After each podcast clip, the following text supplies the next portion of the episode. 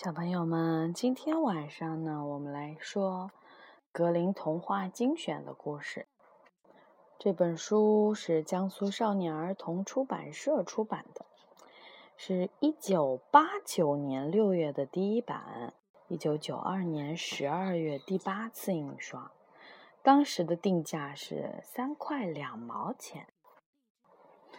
对，是的，这个是我小时候的。童话故事书，呃，当然了，这一本不是当年的那一本，这是我后来长大以后，然后找到的一本旧书，就是等于二手的书。但是我非常非常喜欢当时江苏少年儿童出版社的这一套书。呃，之前给雅雅说格林童话他的那个版本。他发，然后我就把我的这个书拿给他看，他觉得我的这个书，用他的话就是，怎么说来着？宝贝儿，你刚刚怎么说的？嗯，很萌，很很 Q，嗯，还很漂亮。好，很萌，很 Q，还很漂亮。好，今天呢，我们来讲这本书里面的第二个故事。桌子、驴子和棍子。从前有个人家，弟兄三人，相亲相爱，待人热情，受到村里人的赞扬。一天，父亲将他们喊来，要他们个人出去学门手艺，好独个儿过日子。老大汤姆来到了一位手艺高超的木匠家，学会了木工活儿。一年后，汤姆满师了。木匠送给他一张魔桌，只要拍拍桌子，桌上就会摆满食品。汤姆背着桌子，高高兴兴地回家去。天黑时，来到路边一家旅馆过夜。女店主抱歉地说：“真对不起，晚餐卖完了。”汤姆笑笑：“没关系，我有办法。”汤姆走进旅馆，放开了桌子，用手轻轻一拍，桌上摆满了食品。他邀请女店主和他一块儿吃。吃完了晚饭，汤姆收拾好行囊、魔桌，便要睡觉了。女店主站在窗外，打起了坏主意。夜里，这贪心的女店主找了一张相似的桌子，把汤姆的魔桌换走了。汤姆一进村，就招呼乡亲们说：“来吧，到我家吃美味的糕点吧。”乡亲们赶来了，父亲也把朋友们喊来了。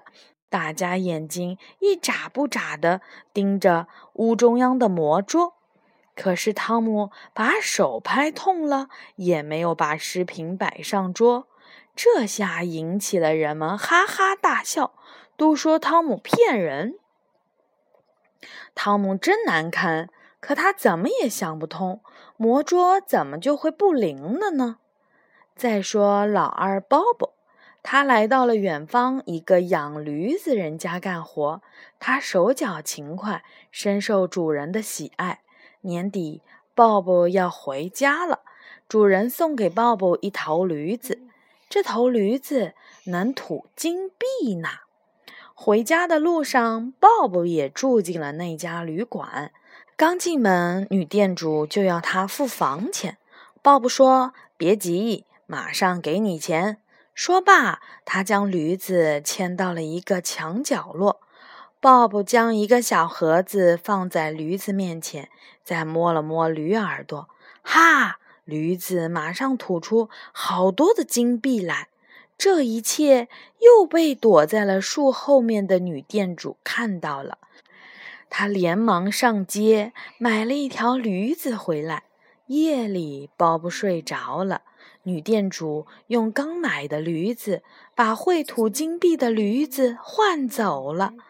鲍勃一回到家，就告诉父亲说：“带回来的驴子能吐金币，快喊乡亲们来开开眼。”乡亲们纷纷赶来，想看看驴子吐金币。可是鲍勃将驴耳朵摸了又摸，也没有吐出金币来。乡亲们都失望的走了。鲍勃多么的尴尬呀！再说说小弟弟杰克吧，他到了大森林里，跟着一位伐木工人干活。年底，伐木工人送给了杰克一个小木箱，说木箱里有一根专门打坏人的魔棍。杰克在离开了森林，准备回家时，接到了两个哥哥的信，讲起了他们的遭遇，要他一路小心。杰克读了哥哥们的信，心里明白了。回家路上，他有意住进了那间旅馆。一进旅馆门，杰克故意小心翼翼地抱着小木箱，当着宝贝似的住进了小房间。夜里，杰克发出了一阵阵的鼾声。贪心的女店主听了，偷偷地溜进了小房间。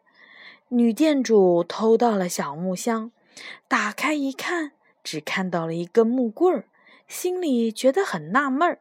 这时，杰克叫道：“棍子，打呀打呀！”随着话音，魔棍朝着女店主没头没脸地打去。